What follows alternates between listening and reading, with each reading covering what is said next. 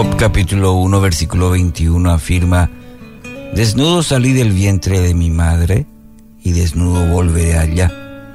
El Señor dio y el Señor quitó. Bendito sea el nombre del Señor. Siguiendo con esta serie sobre Job,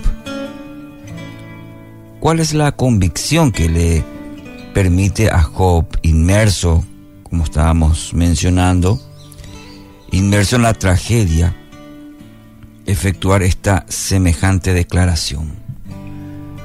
No, no, no contabiliza la catástrofe como pérdida porque nada de lo que poseía era suyo. Esto es clave. Él reconoce su verdadera condición en la tierra, la de un peregrino, un peregrino que vive de prestado sus bueyes, sus ovejas, sus camellos eran prestados. Sus criados eran prestados. Aún sus hijos e hijas eran prestados. Llegó al mundo sin nada y así se irá de él. Todo lo que logre disfrutar en este espacio intermedio entre la vida y la muerte es pura dádiva, puro regalo de Dios. Mas Job percibe algo más profundo. La figura más triste en este mundo es la persona que gasta, como dice Isaías 55.2, la persona que gasta su dinero en lo que no es pan y su salario en lo que no sacia. Así dice Isaías 55.2. Job no perdió nada porque lo único que alguna vez había poseído es aquello que le fue dado, la vida misma. Esta convicción, en su expresión más pura, absoluta, es lo que resulta cuando vivimos conectados con el Eterno. Lo podemos perder todo y aún así conservar la vida. Ni siquiera pasar de este mundo al venidero, querido oyente, puede quitarnos esta riqueza.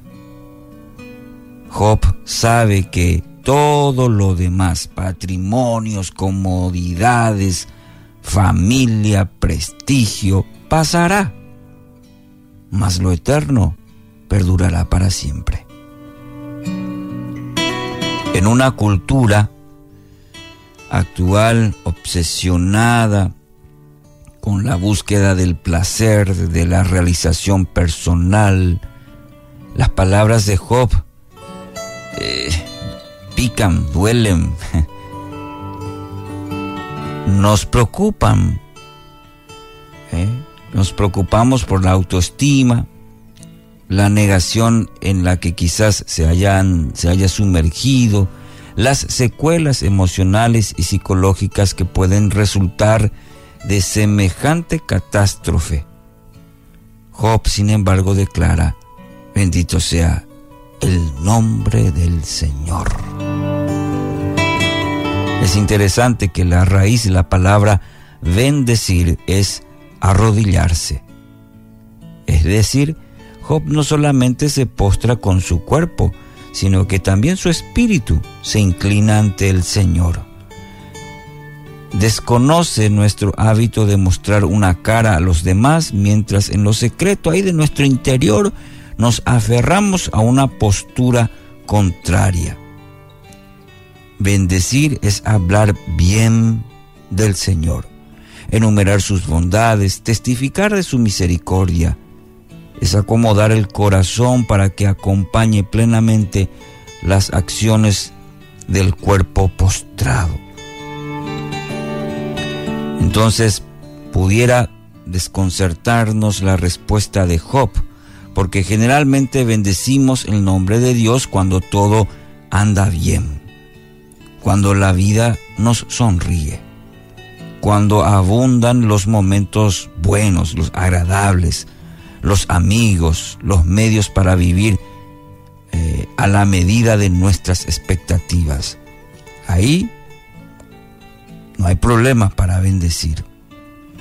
Ahora, en medio de las calamidades, la historia es otra.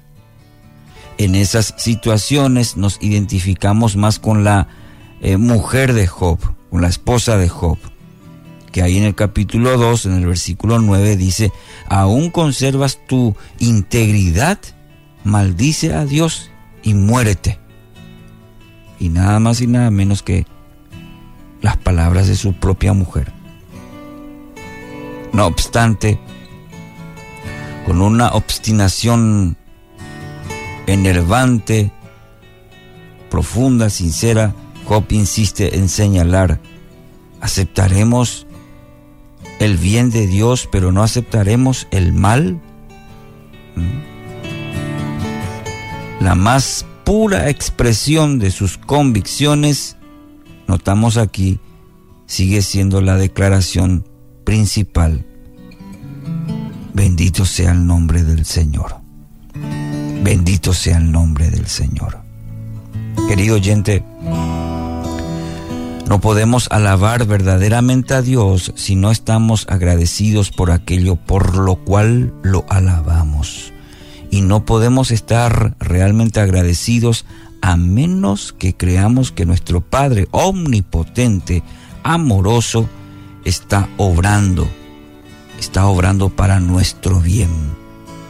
Así que nuestra actitud sea esta. Bendito sea el nombre del Señor. Amén.